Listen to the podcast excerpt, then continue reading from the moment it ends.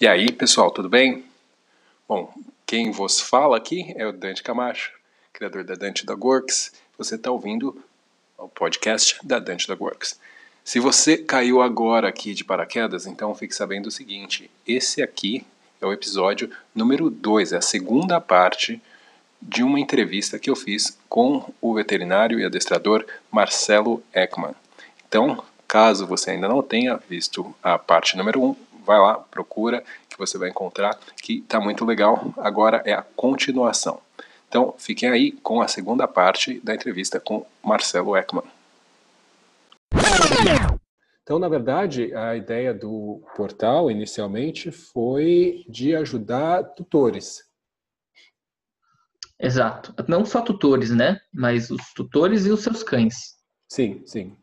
Os tutores e seus cães. E vocês veem que hoje, de alguma forma, hoje vocês obviamente têm alcançaram bastante sucesso, estão aí num, num, num processo onde para vocês vocês viram que realmente deu certo. A, a ideia da plataforma foi Sim. bem aceita pelo mercado, as pessoas curtem e, e tiram proveito disso. Sim, as é. pessoas, é, os inscritos no portal, eles de fato amam o portal. Todo mundo que vem falar com a gente, é, que teve um contato com o portal, é, adora, vira fã do portal, porque é algo que veio para mudar a cultura sinófila. Então, eu acredito que o portal veio, na verdade, é, com os dois pés na porta, assim, é, é, junto com, com a nossa missão, junto com o nosso objetivo, que é mudar a cultura sinófila do Brasil, que é mudar o jeito que as pessoas se relacionam com os seus cães. Sim. Então, a gente tem tido um crescimento é, gradual, óbvio, é, em relação aos assinantes do portal, e eu acho que isso é maravilhoso, porque quanto mais a gente cresce, significa que mais pessoas estão se beneficiando é, das orientações do portal. Do conhecimento. É. Realmente, o conhecimento ele não é válido se ninguém sabe. Exato, é, exatamente. É a questão de expandir realmente e dar para mais pessoas a possibilidade de se educarem e educarem seus cães também. É, eu, é. eu sou e totalmente até... a favor, concordo com uh, esse objetivo, né, de, de levar a informação para as pessoas. É... é, e isso, isso foi muito louco, Dante, porque quando a gente lançou o portal, né, a gente trabalhou um ano antes de lançar o portal. Tá. Então a gente, eu precisei fazer curso sobre como mexer em câmera, é, porque eu não tinha noção. Eu nunca tinha pego aquelas, eu nem lembro, nem sei o nome na verdade, DLRS, sei lá como é que fala. DSLR. Essas câmeras. É. DSRL, isso. Eu nunca tinha, não sabia nem ligar uma câmera dessa. É. Então eu tive que aprender muito sobre como mexer em ISO, abertura de diafragma, velocidade, não sei das quantas. É, tive que aprender a mexer em, é, nos gravadores de áudio, Sim. porque isso começou a fazer parte do meu trabalho. E aí quando a gente lançou o portal, é, muita gente tacou pedra na gente. Né? A uhum. gente recebeu muita pedrada de profissionais do mercado. Mas por vocês vão quebrar. É, vocês vão quebrar o mercado. Como que vocês lançam um serviço a R$19,90? Ah. É... E uma coisa Aquela que a ideia gente... do medo, novamente, né? Exato, exatamente. Sim. E uma coisa que a gente já sabia e que tem se confirmado cada vez mais é que são públicos diferentes. É, o público que quer, por opção, escolher um adestramento, o serviço de adestramento em domicílio, porque ele não quer ter tanto trabalho, ele ainda assim vai pagar pelo adestramento em domicílio. É, os meus alunos hoje, por exemplo, é, eu ofereço o portal para todo mundo. Só que tem gente que não quer. Ah, não, eu prefiro que você venha aqui, eu prefiro pagar para você vir aqui fazer as coisas e eu fazer algumas outras coisas. Tá. Então, é, é, um público completamente diferente, onde um não, não rouba o aluno do outro. Sim. É, e aquilo, né? Uh, a necessidade de um profissional nunca vai deixar de existir. Não, Exato. Não, não tem como você falar que só porque você dá dicas de medicina você explica para as pessoas como elas podem viver melhor, uh, ter uma saúde melhor no geral, que elas não vão mais precisar de médico. Uhum, é, perfeito. Lógico, o profissional real sempre vai existir. Eu acho que realmente existe, pode existir um medo da pessoa que tem um conhecimento limitado e vê que o conhecimento todo dela, ou até mais do que ela conhece, está disponível ali. Né? Ah, uhum. E daí a pessoa, óbvio, a primeira impressão provavelmente é de um medo, né, de que eu vou. Mas eu acho que tem uma outra questão também, que é a gente sempre vai precisar de profissionais, porque o conhecimento de um profissional é o que faz dele um profissional a prática de um profissional é o que faz dele um profissional.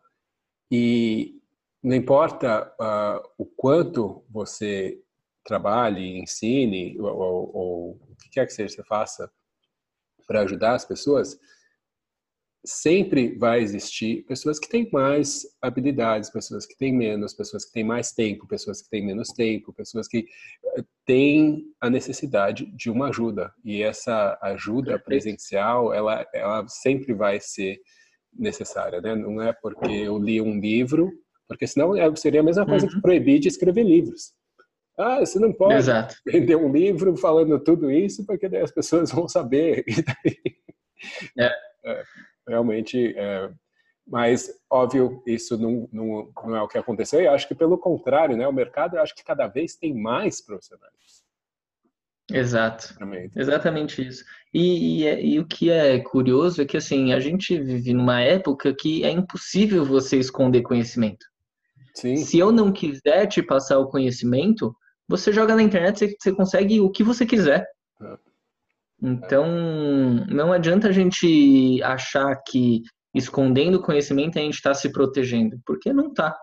Sim, na verdade está se isolando cada vez mais, né? Exato. É. E, e aí é que mora o perigo também. O é. problema, é. a gente tem dois lados, né, dessa mesma moeda da, do conhecimento ser tão disponível hoje em dia. Uh, infelizmente, e óbvio, eu estou falando pensando que a minha crença do que eu acho que é correto é o certo. Né? Hoje em dia você vai encontrar muita coisa na internet, especialmente, mas também uhum. em livros, que realmente não é material de qualidade. E essa, por um lado, é muito bom essa disponibilidade de conhecimento, mas tem um risco também muito grande, né? Porque Sim, com vê, certeza. Uh, pessoas que seriam profissionais, né?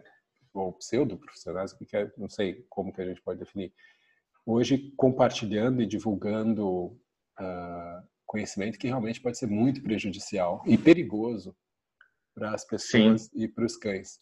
Então, você ter referências, né, uh, eu acho que ainda assim é, é, é bastante importante, né, você ter um, networking onde você sabe, putz, essas pessoas eu posso indicar, ou você tem uma plataforma que você fala, ah, legal, esse daqui eu sei que o conteúdo é no mínimo, sabe, atualizado, revisado de alguma forma. Eu uhum. acho que, é, que, isso é importante. A gente não tem nenhum tipo de, infelizmente, de forma de controlar isso. Acho que no mundo inteiro não existe, até porque é uma questão de muitas vezes de opinião, né? Não é mais, não é ciência, não é ciência, é opinião. É. Infelizmente, dentro dessa profissão, dentro desse mundo, do, do, comportamento de animais, de cães, mais especificamente, a opinião pessoal ainda tem um peso muito grande, né? Então, é. Uh, mas é a realidade que a gente vive. Quando você, uh, uh, quando eu estive na última, no último evento lá da Networking Positivo, você fez uhum. uma palestra lá no, no, no nesse evento e tá eu achei bastante interessante, certo? Eu, eu sei que você também está estudando agora ainda, está fazendo um, um, MBA, certo? Sim. E o que é que você está estudando nisso e como que isso afeta o seu treino, o seu trabalho? E explica para mim um pouquinho sobre a, esse esse isso que você fez lá no, no, no networking, os assuntos que você tratou e como você vê isso influenciando o seu trabalho e, e o trabalho das outras pessoas.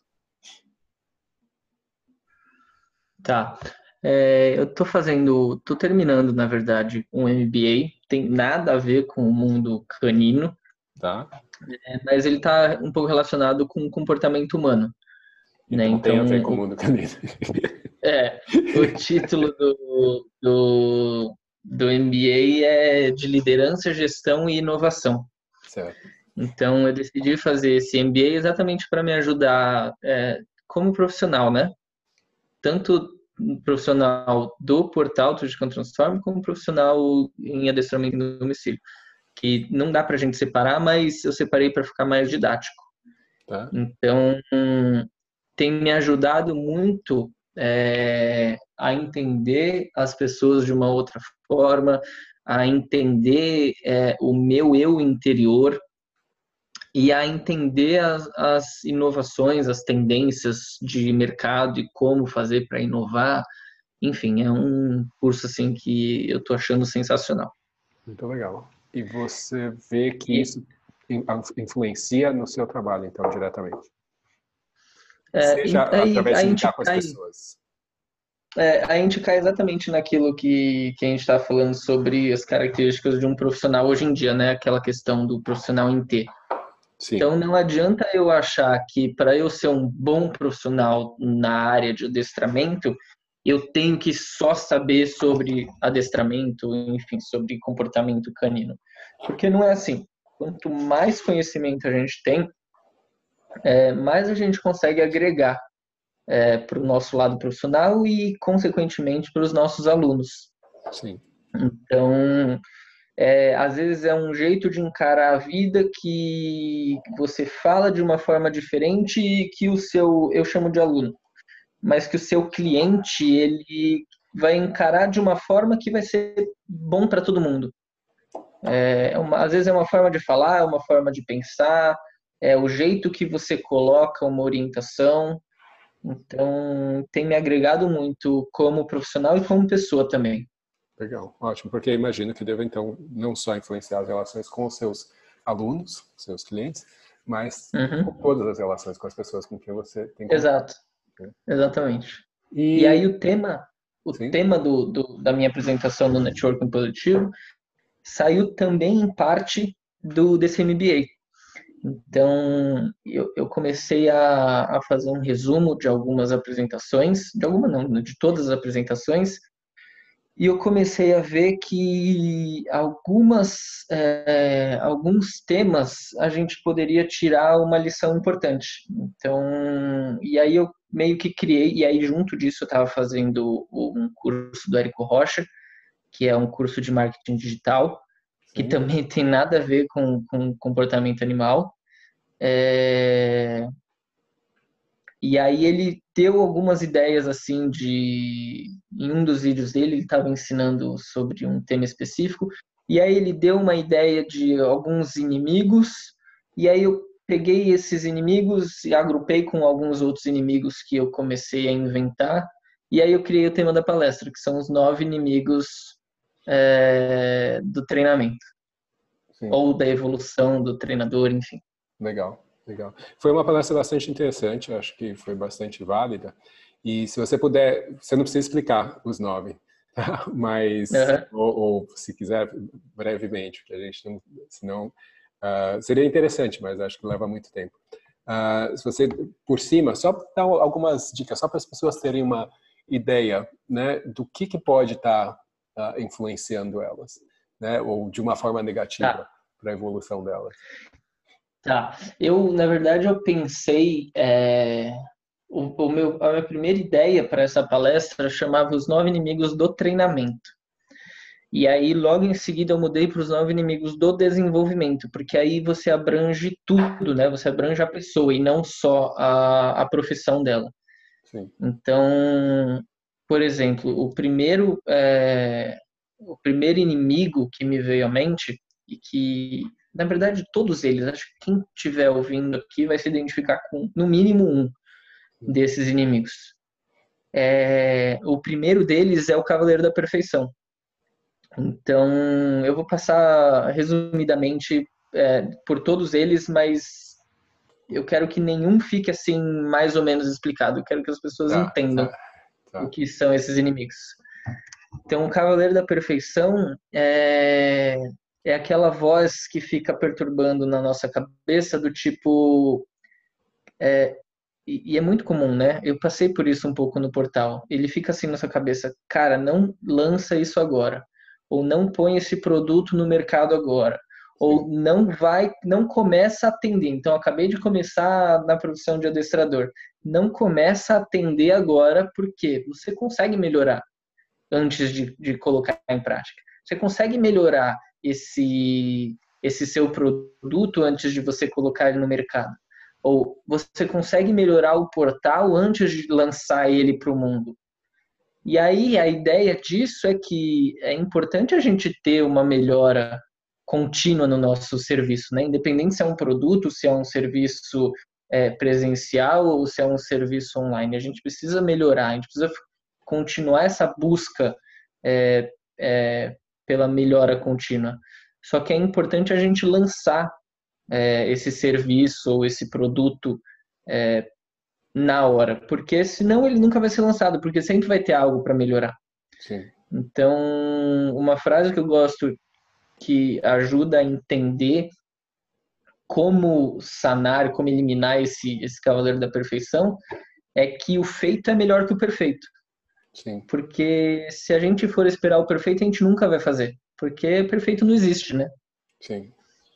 Então, esse é um, é um inimigo que acho que está muito presente em todas as profissões, né?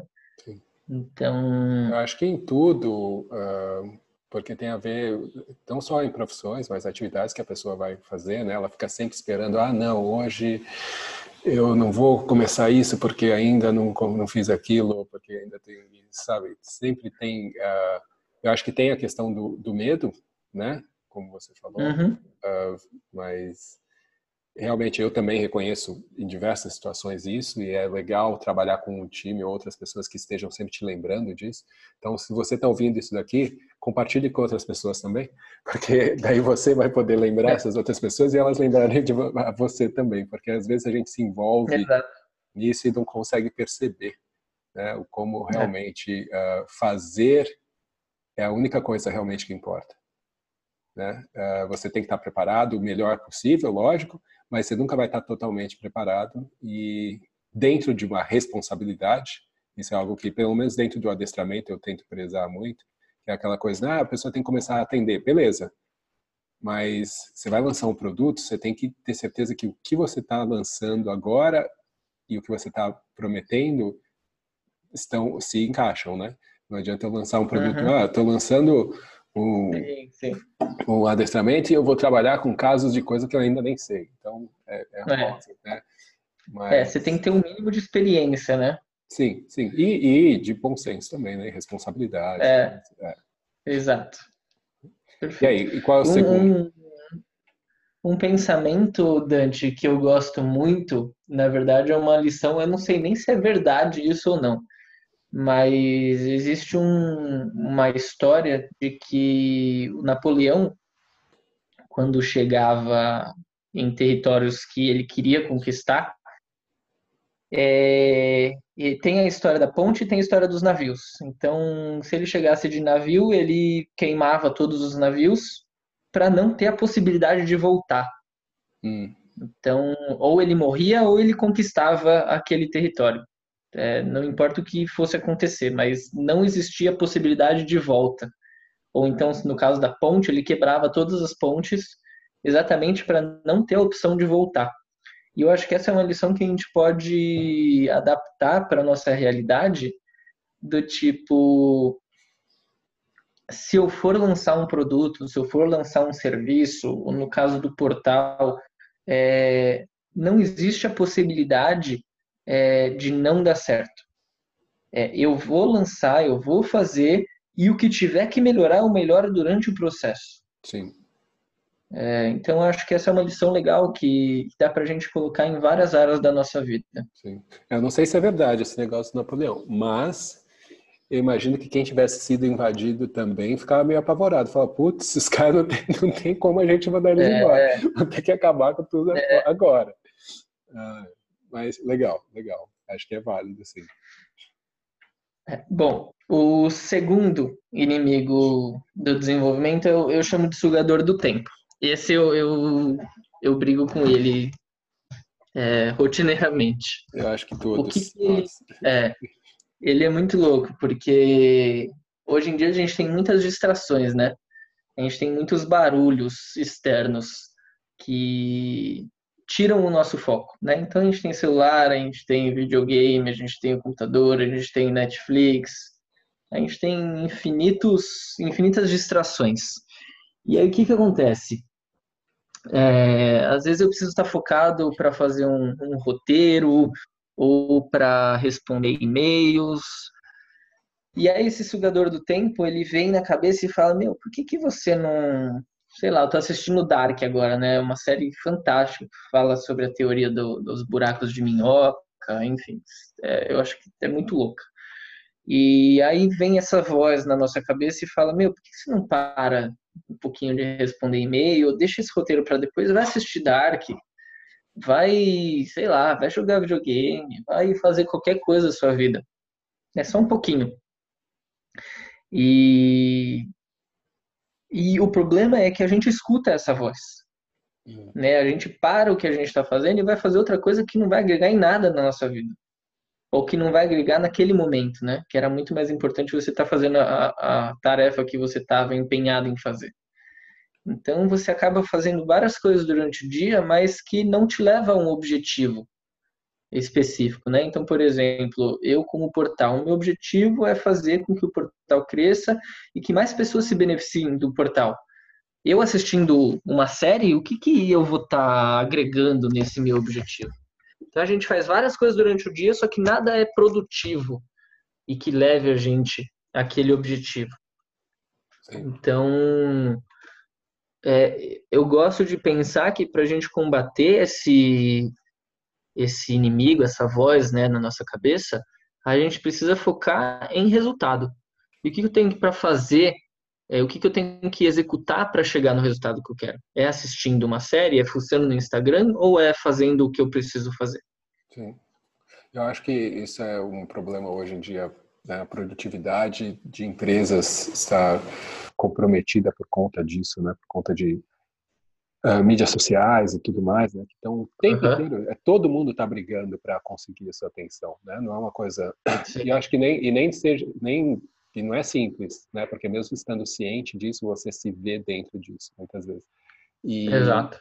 E a, a questão também, acho que acaba sendo o fato do próprio treinamento porque nós que somos trabalhamos com adestramento de cão entendemos um pouco como funciona a ciência do aprendizado e tudo mais uh, muitas vezes nem percebemos o quanto nós estamos sendo treinados para uh, responder né, a esses comandos externos que acontecem o tempo inteiro para conseguir a nossa atenção outro dia eu fiz uma Sim. eu fiz uma uma live um tempo atrás que falava exatamente sobre a questão da atenção né? Como é que faz para você conseguir ter a atenção do cão e blá, blá, blá, blá, porque parece ser uma coisa muito importante para a maioria das pessoas ter foco e atenção do cão o tempo todo, né? E uhum. só, só um passant aqui é impossível, tá, gente? Só para vocês terem uma ideia, é, não dá, o tempo inteiro não dá, tá? Tem, tem, tem limitações aí da gente e dos cães. Mas uma das conclusões que eu cheguei dentro dessa live foi exatamente você tem que ser igual um celular para você conseguir, certo? Você, para o cão, você tem que ser o, o cachorro, celular dele. O cachorro precisa te enxergar, né? Como celular. Exato, exatamente. Ou seja, você está sempre ali do lado, ele está pronto a qualquer momento para qualquer mínimo sinal de atividade sua, ele pum, vai pegar e te olhar e está preparado ali para é. na expectativa de que algo incrível possa estar acontecendo, certo? Uh, Legal, é uma boa comparação. E daí, uh, infelizmente, isso é, a gente está realmente treinado, né? E, e, é difícil a gente conseguir, às vezes, até perceber que isso está acontecendo. Né? Mas, com certeza, essa questão do, do, seu tempo, que é, na verdade, o nosso bem mais precioso, né? O que a gente realmente só tem como gastar, a gente não tem como comprar. Uh, e todo mundo está querendo o seu tempo o tempo inteiro né? Eles, as pessoas querem é. tempo, as empresas querem seu tempo, né? E realmente isso uh, no fim das contas acaba sendo um impedimento aí para a sua própria evolução, seu próprio desenvolvimento, como você mencionou. Né? E, o que é interessante é que a gente não consegue manter o foco é, durante muito tempo em uma única coisa. Sim. Então é da natureza humana, né? Não conseguir manter o foco durante muito tempo. Sim. E você falou do celular. Eu vi um estudo um tempo atrás que a cada vez que a gente para uma tarefa, então, sei lá, tô, a gente está aqui conversando é, para fazer esse podcast. A cada vez que eu paro uma tarefa para olhar no meu celular, eu demoro pelo menos 40 segundos para me engajar de novo na tarefa que eu estava fazendo. Sim. Então, se você for ver, a cada vez que a gente para para olhar no celular e a gente perde pelo menos 40 segundos, eu falei segundos ou minutos antes? Segundos. Segundos.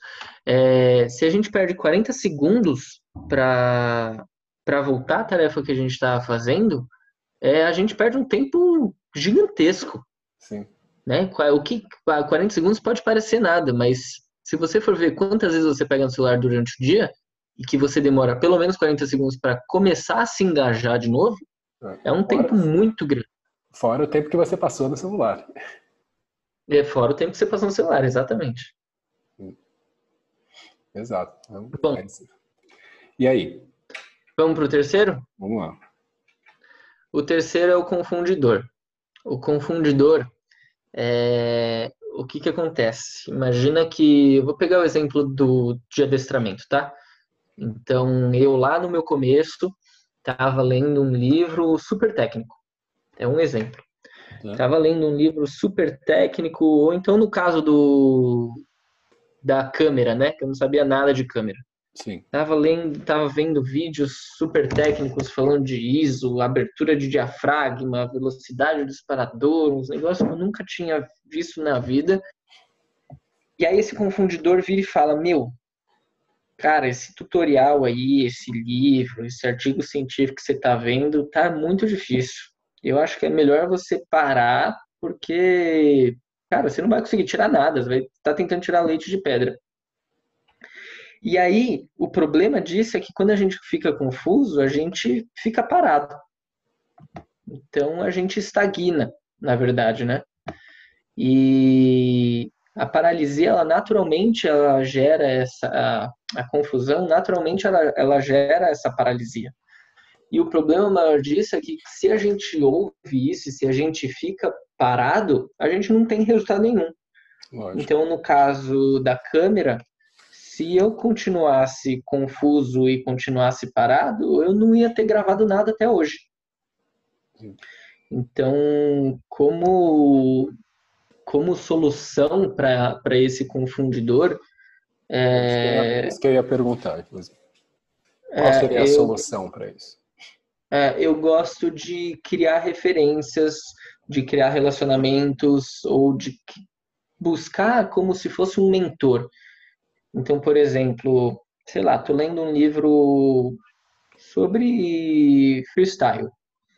Cara, não tô entendendo. É, tem que fazer é, substituição de estímulo discriminativo, ao invés da voz eu tenho que usar um gesto, não tô entendendo nada. Pô, eu vou buscar uma referência no assunto, eu vou buscar um mentor. Quem que eu vou buscar? Pô, eu sei que o Dante manja pra cacete disso. Então, busca uma referência, busca um mentor, busca alguém para te ajudar. Porque assim você pode ainda continuar confuso, mas você vai ter alguém para estar tá te ajudando ali, alguém que tem prática no assunto, alguém que, enfim, vai conseguir te explicar de uma outra forma. Então, é, esse é esse inimigo, né? Ele é comum só que ele precisa que você tenha um relacionamento interpessoal, que você, enfim, que você seja uma pessoa mais sociável para você conseguir resolver. Lidar com ele, entendi. Deixa eu só fazer é. um, um, um, paralelo, não, na verdade são, são dois, eu acho, em relação a essa questão dessa confusão, e é, é realmente muito importante isso que você falou, da, da ideia de que confusão gera paralisia, e paralisia não leva a nada, né? Não leva mais a uhum. não leva à conclusão das ações, o que quer que seja. E enquanto você estava falando, eu estava pensando, na verdade, duas situações onde isso se aplica e que eu vou mencionar aqui só porque eu acho que talvez para algum alguém que está ouvindo isso possa ser útil. Quando você pensa em treinar um cão, o que a gente tenta fazer quando você está tentando ensinar alguma coisa nova para um cão uh, é ser o mais claro possível, né? Ser, criar um plano de treinamento que vá passar a informação mais claramente para o cão. Por quê? Exatamente porque você quer gerar menos confusão, você quer gerar menos dúvida, você quer gerar maior clareza. E uhum. se você não tem, se você não tem uh, clareza, se você tem dúvida, você imediatamente começa a notar no cão uma baixa de rendimento, uma, um aumento do, de comportamentos de uh, deslocamento, né, de, de, sinais de desinteresse, né, entre aspas, que são reflexos exatamente de confusão, de cansaço, de não estar tá conseguindo lidar com aquilo naquele momento. Uh, e muita gente uhum. não consegue reconhecer né, que, putz, essa, essa estagnação, ela não é porque ele, a, minha, a minha comida não é boa o suficiente, ou porque o brinquedo do cachorro não quer, ou porque uh, ele quer cheirar a árvore porque tem um cheiro de xixi e ele não é castrado. Não é isso. É o fato exatamente dessa confusão, de não estar tá claro na cabeça das, do animal. Sim.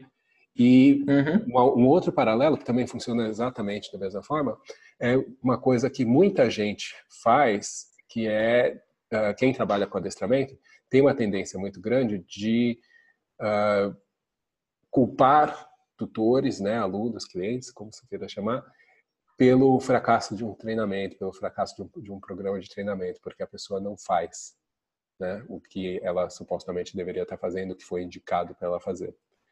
E Sim. o que eu vejo como sendo um dos, uma das maiores causas para as pessoas não fazerem é exatamente o fato delas não terem uh, confiança e compreensão total do que elas terem que, faz, têm que fazer. Por mais que você ache que você ensinou, para a pessoa aquilo ainda não é claro e não é e, e essa falta de clareza gera exatamente essa estagnação, gera o parar. Não é melhor não fazer do que Sim, eu fazer errado e tudo mais. Então, é, se você pensa, é um, é um exemplo que você mencionou, né, que tem a ver com pessoalmente, putz, eu tenho que procurar uma mentoria, eu tenho que buscar formas de não ficar parado, né, quando, quando fico confuso, sair dessa confusão, mas se você expandir, extrapolar, você vai ver que isso vai funcionar da mesma forma com o cachorro, isso funciona da mesma forma com o seu cliente, e se você consegue enxergar isso, você se torna automaticamente um profissional melhor.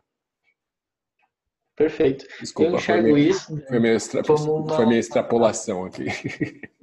Não, eu achei sensacional esse, esse, essa comparação que você fez, porque eu enxergo isso é, do mesmo jeito é, e com uma falta, do mesmo jeito que é, quando o cachorro não entende, é talvez por uma falta de critérios bem estipulados, ou, enfim, o cachorro não está entendendo o que você está querendo mostrar para ele, com o, o, proprietário acontece a mesma coisa. Sim. Então não adianta a gente jogar a responsabilidade para cima do proprietário, porque ele é o mais interessado em resolver aquele problema. Sim. Né? É, é, ele está gastando o dinheiro dele, ele está gastando o tempo dele. É, se ele pudesse, ele nem te contrataria para resolver aquele problema. Sim. Então, ele é o mais interessado em resolver. Tanto que se ele não tivesse interessado, não teria te contratado. Exatamente. Então, eu encaro, eu encaro o, o ensinar o proprietário da mesma forma que eu encaro o ensinar o cão. Então, do mesmo jeito que eu tenho um treino específico pro cão, eu tenho que ter um treino específico pro proprietário, para ele entender de forma clara é, o que eu espero dele e o que ele precisa fazer, enfim, como ele pode me ajudar. Sim. Eu achei a sua colocação perfeita. E aí, e qual é o, o nosso quarto? É o quarto, né? Impedidor? É o quarto. É, é o campeão de seminário. Esse é muito comum no meio do adestramento. Hum. É, tá um pouco relacionado com o que a gente já falou do, do, do Cavaleiro da Perfeição. Mas o campeão de seminário, eu acho que você deve ver, você, você tem feito bastante cursos. É, mas é aquela pessoa que vai em todos os cursos, vai em todos os seminários, vai em todos os eventos para aprender ela coloca o livrinho dela lá na, na em cima da, da, da, mesa, anota tudo que fala no seminário, só que ela não, não ela sai do seminário e não coloca nada em prática. Então ela fica sempre na teoria, na teoria, na teoria e não coloca é, essa teoria na prática, que na minha opinião é o mais importante quando você vai num seminário, quando você vai num curso, né? Você precisa entender a teoria, só que e colocar na prática, né? Senão a teoria ela só fica lá na sua cabeça vagando e, e eventualmente e você não desaparece, né? É, e você não vai usar isso em lugar nenhum até que ela, de fato ela desaparece. É, é uma, é uma então, questão esse... natural, eu acho, né? Informação que é. não está sendo usada, ela vai sendo colocada cada Exato. vez menos em evidência. É exatamente isso. É, bom, e aí a solução para isso é colocar em prática, né? Então, não só estudar a parte teórica e ficar anotando as coisas que você precisa fazer, mas de fato colocar a mão na massa. Sim. É, o quinto é o terceirizador de culpa. Esse acho que é, um, se não for o mais comum, é um dos mais comuns. É, o terceirizador de culpa é aquela voz que fica na sua orelha falando exatamente o que você falou em relação aos proprietários. Então a culpa é sempre do outro, a culpa é do cachorro, a culpa é do proprietário. É, ah, o cachorro não quer comer, então é o proprietário que está dando pão para ele, sei lá, fica sempre Sim. terceirizando a culpa. É, e isso não necessariamente só em treino, mas na vida, né? Então a culpa nunca é minha, a culpa é, sei lá, a culpa é do sei lá, a culpa é da minha esposa que não lavou a louça, ou a culpa é da minha esposa que. Eu fico sempre terceirizando a culpa. A culpa nunca é minha. É... E aí, para você, na verdade, conseguir eliminar isso da sua vida, é... você precisa entender que você é o responsável pelas coisas que acontecem, né? Na sua vida, na sua casa, no seu treino. Então, se o cachorro não está comendo, ou se o proprietário não está fazendo o que você orientou ele para fazer, a culpa é só sua dessas coisas não estar tá acontecendo. Sim. Ou então, se tem louça aqui na pia, a culpa não é da minha esposa, a culpa é minha porque tem louça ali na pia. Por que, que eu não fui ali lavei, entendeu? Sim. Então, uma coisa que eu gosto de pensar é, é que a vítima ela nunca vai fazer nada a respeito. É, uma vez que eu decido que eu sou responsável pelo que acontece comigo ou com os meus alunos, enfim, na minha casa, só eu posso fazer algo a respeito. A vítima nunca vai fazer.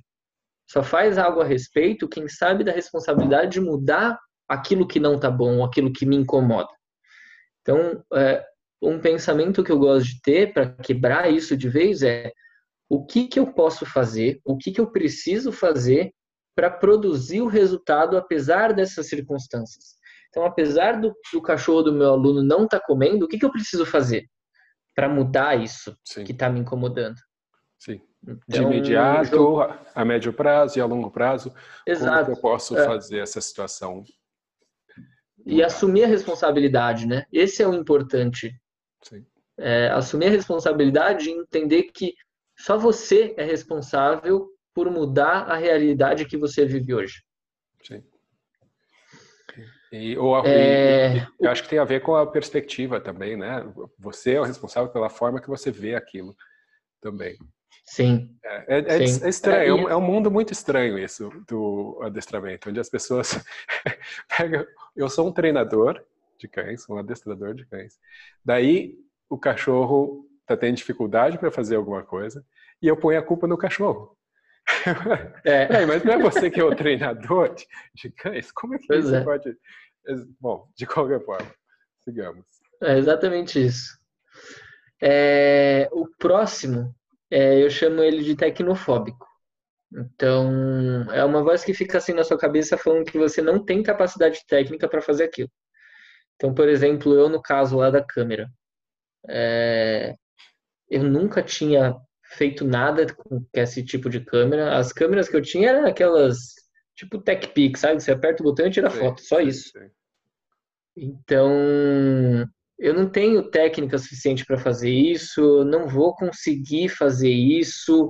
é, ou então no meio do adestramento eu não tenho capacidade técnica para, sei lá, criar uma cadeia de comportamento. É, e aí a pessoa ela fica a vida inteira dela fazendo coisas básicas que ela já sabe. Ela tem medo de técnicas novas. Né? Uhum. Então, no caso do adestramento, ela fica sempre ensinando os alunos dela a fazer o senta, o deita, o fica, é, ah, xixi no lugar certo, beleza, mas ela nunca evolui é, a capacidade técnica dela. Então, ela fica sempre paradona nessa bolha, nesse mundo é, só dela, Sim. e nunca evolui. Isso é meio amedrontante também, né? Estar nessa posição. Porque você, além de, acima de, é. de tudo, sabe que você está parado. Né? E o mundo não, não fica parado, o mundo ao seu redor. Né? É, e, e, eu acho que o mais louco disso é que algumas pessoas é, não estão nem aí por ficar parado. Algumas pessoas vão sentir medo do tipo, meu, eu, eu sei que eu preciso melhorar, só que é, eu tenho um pouco de medo de sair daqui, mas eu tenho um pouco de medo também de ficar aqui. E ela fica nesse, nessa dúvida mental dela. Só que para algumas pessoas é super é, seguro, é super é, confortável estar tá ali na zona de conforto. É. Então, ela continua ali até, sei lá, ou até acontecer alguma coisa na vida dela, ela precisa mudar, ou não muda nunca. Sim. E daí isso quer dizer o quê? Porque também não é errado, né? Se a pessoa está bem ali e isso não, satisfaz não, não é errado. ela. Né? Eu acho que não é errado, mas pode, pode ser perigoso. Sim. Porque se, a, se eu, né, como profissional, não procuro evoluir tecnicamente, vai chegar alguma hora que alguém do meu lado vai me passar. E alguém do meu lado me passando, é, teoricamente eu perco espaço no mercado. Sim. Então, eu acho que a princípio não é ruim a pessoa ficar na zona de conforto dela, até porque sair da zona de conforto dói, né? É um processo dolorido. Processo dolorido ou doloroso? Acho que é um processo doloroso. Doloroso. É um processo doloroso. É... Só que a, a vida é feita disso, né? Sim. Então, não adianta a gente achar que, ah, beleza, hoje eu sei o bastante, os meus, os meus alunos, eles estão é, super... É, é, eles são super... É, ixi, fugiu a palavra. Eles estão, enfim, eles estão felizes com o trabalho que eu estou fazendo. Estão satisfeitos, exato, com o trabalho que eu estou fazendo. E eu vou continuar assim. É, se você parar, foi o que você falou. O mundo ele não para. Alguém vai te passar. E aí esse é o problema no, no longo prazo, né? Sim. Você ficar parado e começar a perder espaço dentro do mercado. Sim. Ou tem aquilo também, né? Porque eu acho que o mercado, sinceramente, ele sempre vai ter. Sempre, uma colega minha me dizia isso, sempre vai ter um chinelo velho para um pé descalço. A questão, é, a questão é que a gente procura uma evolução. E se o mercado ao redor evolui, o que vai sobrar para você como clientela cada vez mais vai ser não só reduzido em questão numérica, né? Porque se a gente está falando que tem muita gente, tudo bem, continua tendo muita gente, mas a qualidade dos seus clientes também vai caindo, porque o cliente melhor ele também vai exigir melhor, ele vai exigir uma atualização, ele vai exigir um profissional que está uh, que está uh, se desenvolvendo, né? Movendo, se movendo para frente, buscando melhorar.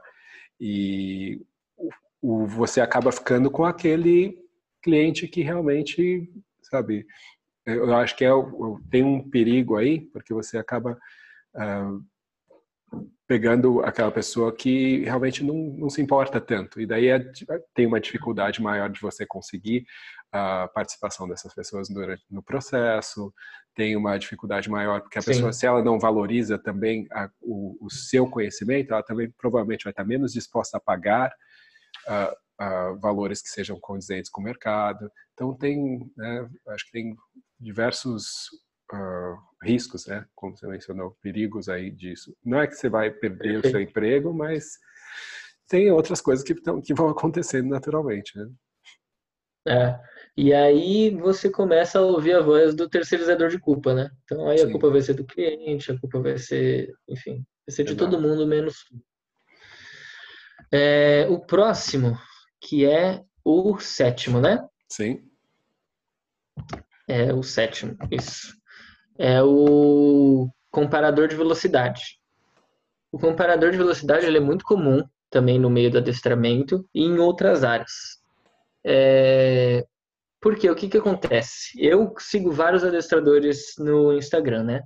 Então, eu tenho contato com a Emily é, lá em San Diego, eu sigo a Grisha, é, agora eu estou seguindo a, a Hanna. Então, são adestradores muito bons.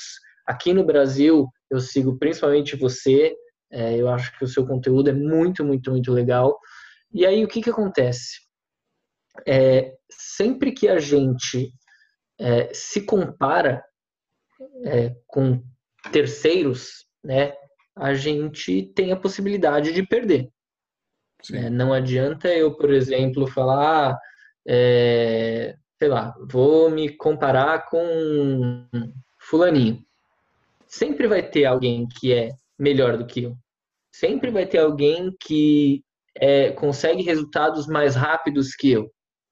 Então, esse comparador de velocidade, ele fica é, fazendo você se comparar com outros profissionais.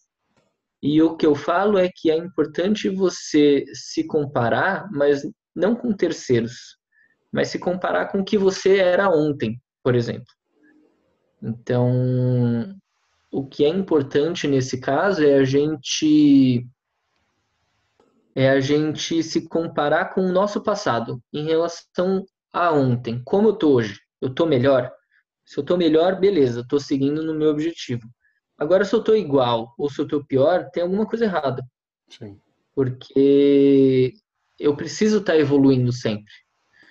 Então, e para a gente evoluir, a gente precisa aprender algo novo e executar algo novo. Né? Teoricamente, é uma mistura de tudo que a gente falou até agora. Sim. Então, é aprender é, técnicas novas, ou aprender conhecimentos é, novos e executar tudo isso. Sim. Só assim você vai conseguir melhorar a sua técnica, melhorar a sua, enfim, a sua habilidade manual, é, conseguir resultados mais rápidos e chegar perto de pessoas que você admira. Sim. Então, por exemplo, no caso que eu falei, você, é, o Leonardo Gata, a Emily, a Grisha, então o Ken Ramires, chegar em pessoas é, pelo menos mais próximo dessas pessoas que você admira. Eu acho que tem um, um, um risco esse, essa questão da comparação de velocidade. Hoje em dia, é realmente muito complicado isso e, e, muito, muito perigoso. Por quê? Você já viu alguém, na verdade, eu acredito que até tenha, mas é muito difícil uma pessoa colocar um vídeo na internet, porque hoje a gente se compara, eu estou falando isso porque a maioria das pessoas se compara online, né? elas se comparam com o conteúdo uhum. que os outros estão postando aí em mídias sociais e tudo mais, e ninguém coloca vídeos. As falhas, né? Não, não. Todo mundo coloca o seu melhor. E tá certo, você tem que colocar o. Ó, eu trabalhei, trampei, trampei, trampei, trampei, consegui fazer isso, legal, eu mostro isso sendo feito. Certo? Uhum. Uh, e o que acontece? Você está se comparando com. Não é com uma tentativa de uma pessoa. Você está se comparando a sua, a sua tentativa ali, você chegar ali e tentar fazer um negócio com seu cão, com um trabalho que muitas vezes demorou, sabe, meses para ser alcançado. Então, é, existe um risco, quanto menos você entende sobre o processo da, da sua profissão, né, sobre o que leva, a gente falando de adestramento, sobre como funciona o treinamento, como funciona para alcançar as coisas, quanto menos você conhece isso, mais você fica nessa viagem de que as coisas acontecem magicamente, né? Que é tudo talento, ou porque o cachorro ele é muito bom, ou porque o treinador ele é. Não, todo mundo, no fim das contas, todo mundo ainda é gente. Né? Algumas pessoas conseguem, uh, lógico, tem um pouquinho mais de talento para uma coisa ou para outra, mas uh, uhum. se comparar realmente tem um risco muito grande. Eu vejo em esportes, por exemplo, você tem um, um agility, por exemplo, o cara faz lá um vídeo, cinco minutos dele competindo e tal a maior parte das coisas que ele vai mostrar são as coisas que, se, que saíram bem, né? Sim. Porque todo mundo é, quer é, também se colocar no mercado, né? Como sendo uh, alguém que está fazendo as coisas muito bem. É uma, porque é uma propaganda. Hum. Acho que talvez isso a gente tenha que lembrar. Tudo que aparece é propaganda. Sim. E a propaganda tem um pouquinho de realidade, mas uma grande parte não é. Ela é só para te convencer mesmo. Então. Exato. Tem que tomar e, um e esse é um é, esse é um ponto que eu falei na, na apresentação de, de, desse tema, é que é injusto você comparar o seu bastidor com o palco das outras pessoas. Exato, exatamente é, isso. É exatamente o que acontece no Instagram. Então, meu, passo uma dificuldade para treinar, sei lá, tô treinando meus cachorros para fazer um comportamento X. É, se eu for pegar e comparar todas essas dificuldades que eu estou passando com o resultado final que um adestrador que eu considero é, importante mostra na internet, é injusto comigo mesmo. Sim, sim. É uma. Então, você está se colocando numa, numa situação bem, bem difícil. É, e, o que você falou sobre talento, eu, eu não sei se eu, se, eu, se eu acredito em talento. É, não sei, eu preciso pensar mais sobre isso. Mas o que eu acredito é que, sei lá, todo mundo tem a capacidade de fazer bem o que quiser. Eu acho que o que depende não é sorte, não é talento. Eu acho que o que vai influenciar, na verdade, é o trabalho Sim. duro e o quanto essa pessoa vai se dedicar a isso. Então, por exemplo, eu não entendo nada, sei lá, de sei lá, de desenvolvimento de software. Nada. Eu não sei, eu sei zero. Só que se eu falar a partir de hoje, eu vou estudar 12 horas por dia e daqui um ano eu quero estar tá desenvolvendo um software, eu vou conseguir. Então, eu não sei se, na verdade, é justo também a gente falar sobre talento. Sim. Porque eu não sei é, até que ponto existe ou não o talento. É que eu acho o, o seguinte, que eu quis dizer é porque assim, eu, eu, acredito até certo ponto que a, o mérito, né, a meritocracia, ela tem o seu, o, a sua importância. Eu acho que sim. Você se esforçar, você colocar o trabalho para que as coisas realmente aconteçam. Mas uh, eu não acho que o talento, eu acho que o talento é uma coisa que existe, o que talvez eu pudesse descrever como uma tendência natural da pessoa, uma facilidade natural para determinadas coisas, certo? Seja para tá. coisas físicas, seja para meios de formas diferentes de pensar, o que quer que seja. Seja isso genético, seja isso aprendido tá? Uh, pelo, criado pelo meio ali. Mas é uma tendência natural que essa pessoa, uma facilidade que essa pessoa tem. Essa facilidade em si, ela não é suficiente para fazer com que essa pessoa faça ou se destaque em alguma coisa. Ela é só uhum. uma facilidade, uma, uma fluência, uma coisa um pouco mais simples. E eu gosto de, de pensar, como você mencionou, né? Eu, se eu trabalhar, eu vou conseguir alguma coisa eu posso trabalhar um ano e, e me transformar num, num, criador de softwares. Tem uma chance, pelo meu perfil, tem uma chance relativamente grande de que outras pessoas vão precisar fazer menos e alcançar o mesmo resultado. Ah, sim, uh, perfeito. Isso que eu quero dizer com, com talento, na verdade, uma, uma facilidade maior para determinadas coisas. E é óbvio, eu acho que cada um tem que encontrar qual é a sua, qual é a coisa que você faz que você porque é aquilo, o que você gosta, também naturalmente você vai querer fazer mais e você vai fazer melhor. Um, Sim. Então, eu acho que o, tem a ver com facilidade, tem a ver com gostar. Eu não sei se eu gosto porque é mais fácil para mim, eu não sei se é mais fácil para mim porque eu gosto, não sei de onde que começa é, isso. Sim. Mas eu vejo que tem gente que tem algumas coisas que é mais fácil. Por exemplo, eu acho que mulher, isso é uma coisa que a gente pode até discutir é, fisiologicamente, né? a mulher uhum. tem, tem, facilidades que o homem não tem, no geral, né? Não estou não tô falando que todo mundo é assim. Então, isso eu não tenho como negar. É assim, porque é o, é o jeito que, que é. E eu consigo reconhecer isso em indivíduos também. Uh, quem tem mais de Sim. um filho consegue reconhecer isso. Né? Putz, esse daqui ele é mais assim, esse daqui ele é mais assado. Ele tem uma tendência a gostar mais de fazer isso e fazer isso melhor do que o outro. Então, uh, eu, então eu vejo mais ou menos dessa forma, isso que eu quis uh, dizer. Eu, eu, entendi, eu entendi e eu, eu concordo perfeitamente. É, na verdade, a gente fica num dilema do tipo, será que o ambiente moldou essa pessoa? Será que essa pessoa se moldou pelas preferências dela? Ou será que é, são as duas coisas acontecendo ao mesmo tempo? É, eu acho que é tudo é, acontecendo eu, ao mesmo tempo. É, eu entendi o que você quis falar. Eu acho, na verdade, talvez eu tenha me expressado errado. O, o que eu quis é, comentar sobre isso é que, independente se existe ou não talento, tá? Eu acho que é indiferente. Eu acho que qualquer pessoa que queira se tornar um treinador de cães muito bom tem a capacidade, independente é, de existir ou não o talento. Eu acho que, e lógico, tirando todas as, as variáveis, né? Então, é, a questão ambiental, a questão do tipo falta de oportunidade ou falta de tempo. É, se todo mundo partisse de um mesmo ponto, eu acho que todo mundo conseguiria se tornar, por exemplo, um bom treinador de cães. Sim, é isso que eu uh, também acredito e, e tento fazer, ajudar todo mundo que quer se tornar um bom treinador. Uh, mas é isso, é o que você falou, é, é, o esforço, é o querer, é o realmente se comprometer com aquilo. Beleza. E aí Bom, a gente tem oitavo. Certo. O oitavo, oitavo é o pedidor de licença.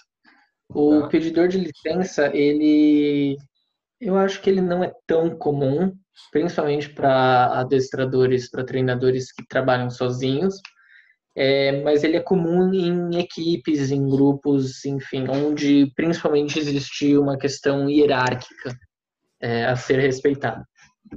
Então, ela é uma voz que sempre fica na sua orelha é, falando é, coisas sobre hierarquia, né? Então, do tipo, putz, será que eu posso é, fazer isso?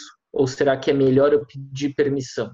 Então, no meu caso, quando a gente começou o portal, é, o Leonardo, que está comigo no é, é, responsável também pelo portal, ele é o dono da Tudo de Cão.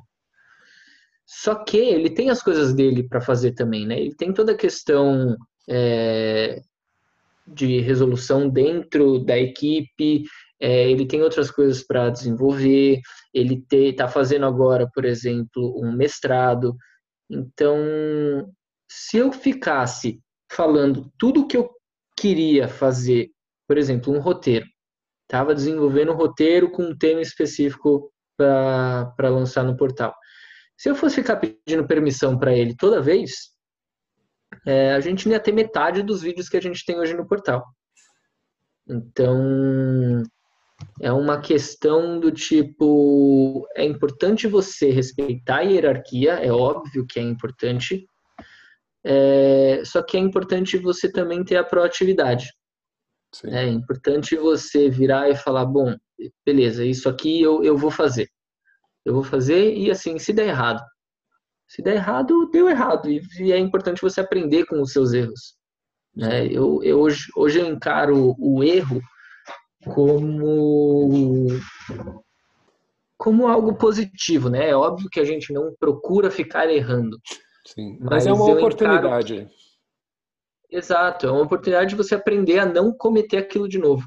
Sim. Então, hoje eu encaro o erro como responsabilidade minha. E se eu errei, eu vou fazer de tudo para esse erro não voltar a acontecer. Sim. Então, eu prefiro pedir desculpas por é, um possível erro do que ter que ficar pedindo licença e permissão a todo momento e não sair do lugar ou andar muito lentamente. Sim.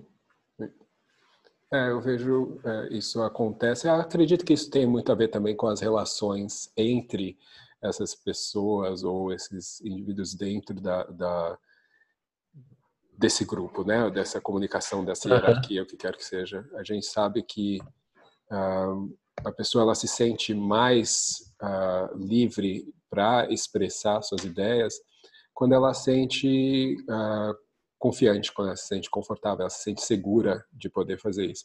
Então, óbvio que a gente falando assim, falando assim é fácil, né? Tá, não, você tem que falar mais, você tem que se expressar, tal. A gente sabe que não é toda relação em que isso que isso acontece uh, tão uhum. facilmente uhum. assim essa aceitação, né? As pessoas não se sentem tão seguras, especialmente em esquemas mais antiquados, mais antigos de, de, de relacionamento. Mas vale Exato. a reflexão e a, e a pessoa talvez pensar nisso, em conversar e trabalhar para que isso seja uma possibilidade mais para frente, né? onde as pessoas possam então, porque disso é onde surge a inovação, é disso é de onde surge as as, é. as, novas, as novas, a evolução, na verdade, né? As coisas que uh, o nosso, o, que naturalmente não aconteceriam se a gente simplesmente continuasse seguindo a mesma estrutura. É, é, exatamente isso, Dante, porque isso acho que é um exemplo que a gente pode pegar dessas novas empresas que têm surgindo. É, porque quanto menos grau hierárquico, isso não quer dizer que você não tenha respeito pelas pessoas que estão acima de você, Sim. mas quanto menos grau hierárquico, tem menos burocracia.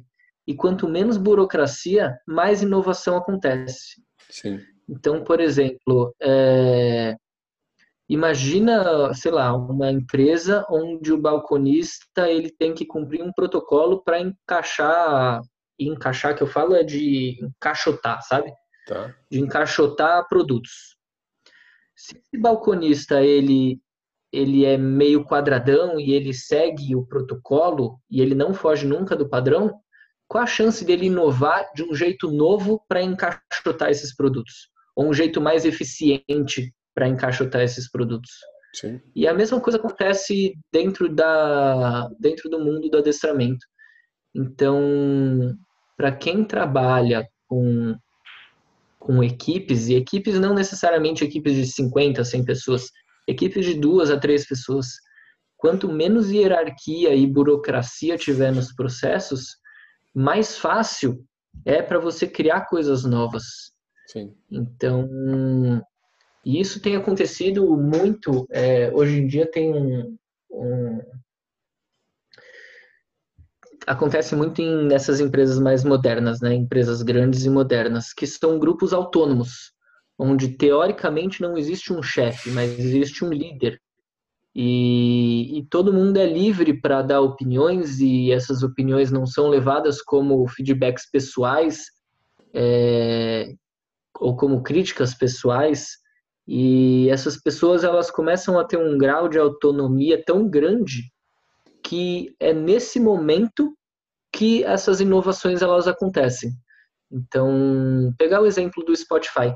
O Spotify ele é dividido em, em grupos, squads, né? eles chamam de squads, hum. onde essas squads elas existe lógico um líder, mas é, essas equipes elas são tão autônomas que elas têm total liberdade para inovar em alguma coisa ou mudar um processo que vai tornar todo o processo em si mais eficiente.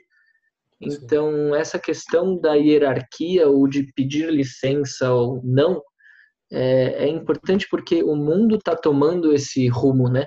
Sim. Onde as coisas tendem a ficar menos burocráticas. Sim. Eu acho que é, é válido, sim. Eu acho que dentro do, do mundo do adestramento. Tem algumas outras coisas aí que a gente até poderia extrapolar, como eu, eu gosto de extrapolar, né? Levar as coisas para outros âmbitos. Mas isso fica por uma outra vez, porque senão eu, eu, eu, viajo um pouco demais. Mas Beleza. tudo bem. Tá. E Beleza. eram oito? Eram oito? É... Nove. Agora a gente vai entrar no ah, último. Tem um outro. Tá. Isso. É, o último é o acelerador. É, o acelerador, ele. O que, que acontece? Eu, eu, eu sofro muito com esse acelerador. Porque eu quero sempre, sempre que possível, óbvio, é, cortar algumas etapas. Então, pegar o exemplo de treino, né? É, eu conheço muito os meus cães, muito. E eu tenho uma sintonia principalmente com o Volk, que é assim algo meio que absurdo. Hum.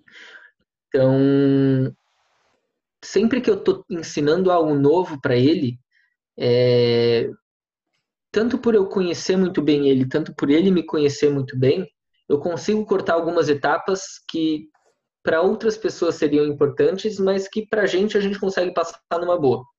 Então, cortar alguns critérios, pular de um critério para o outro, é, sem precisar de um critério intermediário. Então, se a gente for pegar esse acelerador, a gente quer sempre otimizar o nosso tempo. Né? Então, cortar algumas etapas para a gente conseguir chegar no objetivo final antes do esperado. É, e o problema maior disso é que várias vezes não dá certo. Né? Você acaba, em algumas vezes, perdendo mais tempo do que se você tivesse feito o processo sem é, cortar etapas. Então, Isso é importante dentro do gente... é essencial. É, exatamente. Então, por exemplo, pegar um treino, sei lá, um treino X, onde eu preciso cumprir cinco critérios bem estipulados. Se eu tento fazer em quatro critérios, às vezes eu demoro mais tempo, né, para reconstruir o exercício do que se eu tivesse feito em cinco. Sim. Então, é importante a gente ter em mente que o acelerar é bom e o acelerar é, otimiza o nosso tempo e o acelerar é, vai fazer com que a gente chegue no nosso resultado mais rapidamente. Só que é importante a gente pensar no contrário também, que se a gente tenta cortar a etapa, a gente pode demorar mais tempo do que se fizesse o processo normal. É... E só que a gente precisa entender também que é importante a gente não demorar tanto tempo para chegar no resultado final. Sim. Porque se a gente demora muito e se a gente quer ser muito minucioso, a gente pode acabar ficando estagnado e isso pode ser prejudicial para o treino.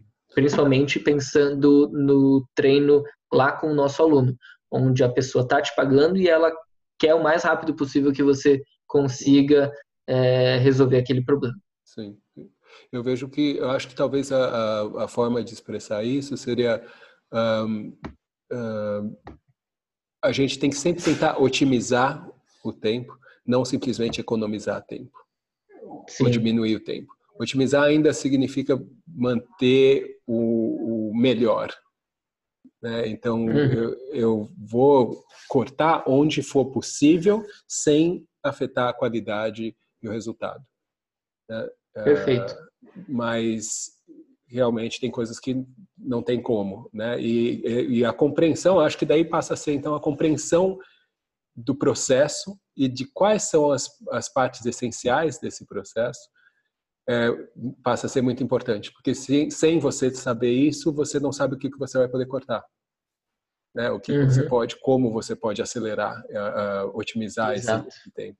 Então, você tem um processo aí que você quer ensinar alguma coisa, peraí, eu vou, talvez não na hora de aplicar, ser minucioso, mas na hora de planejar, eu vou ser mais minucioso para eu conseguir entender Exato. realmente. E daí, na hora de aplicar, Exato. já está tudo encaminhado e, e, realmente eu consigo fazer num tempo mais curto. Isso tem a ver com. Exato. Eu, é, você precisa você precisa saber o caminho para pegar atalhos, né? Não Exato. adianta você querer pegar atalhos sem saber o caminho. É, exatamente. Um, bom, foram nove então. Foram nove. Beleza. Muito legal. Eu acho que assim o pessoal que escuta consegue levar e, e especialmente aqueles que gostam de extrapolar que nem eu, dá para levar muitas dessas informações não só para dentro do adestramento, mas para várias coisas no geral para a vida das pessoas. E acho que isso é muito legal. Eu agradeço uhum. muito você ter compartilhado aí. Eu sei que é algo que, que é de muito valor e que eu acho que também é algo que você está orgulhoso de fazer e poder compartilhar com as pessoas. Um, que bom, Dante. É um prazer estar aqui falando sobre esse tema para você e para todo mundo que está ouvindo. Eu gosto bastante. É um tema que eu acho que é, faz, se a pessoa pega na essência do tema, faz a pessoa crescer tanto profissionalmente como pessoalmente. Então, eu acho que é um tema que ajuda muito no desenvolvimento da pessoa. Muito legal. Um, vamos lá, fala para mim como é que as pessoas podem entrar em contato com você, como é que elas acham o seu trabalho como adestrador, o seu trabalho aí no, no portal, é, quais são os meios que elas podem te, te encontrar? Bom, pode me encontrar no próprio portal. É, lá tem tem um contato direto no meu e-mail, tá? Então www.tudicãotransforma.com.br barra portal. É, ou então no Instagram. Pode me seguir lá no Instagram, é Marcelo Ekman. É fácil de achar, só tem eu com esse nome. Tá. É, me segue lá, qualquer coisa me manda mensagem. Se tiver alguma dúvida, a gente está sempre disposto a, a esclarecer, enfim, a ajudar todo mundo que que está disposto a melhorar a qualidade de vida do seu cão, ou melhorar o relacionamento dele com a família, enfim.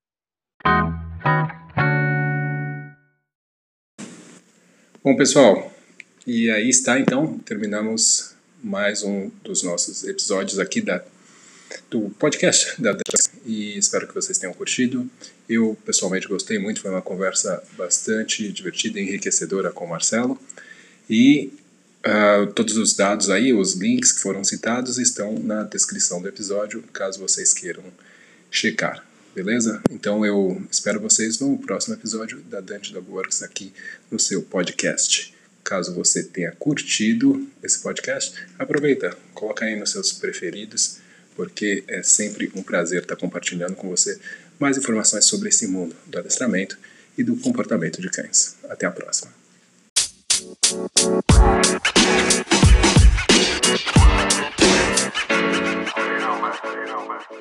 you.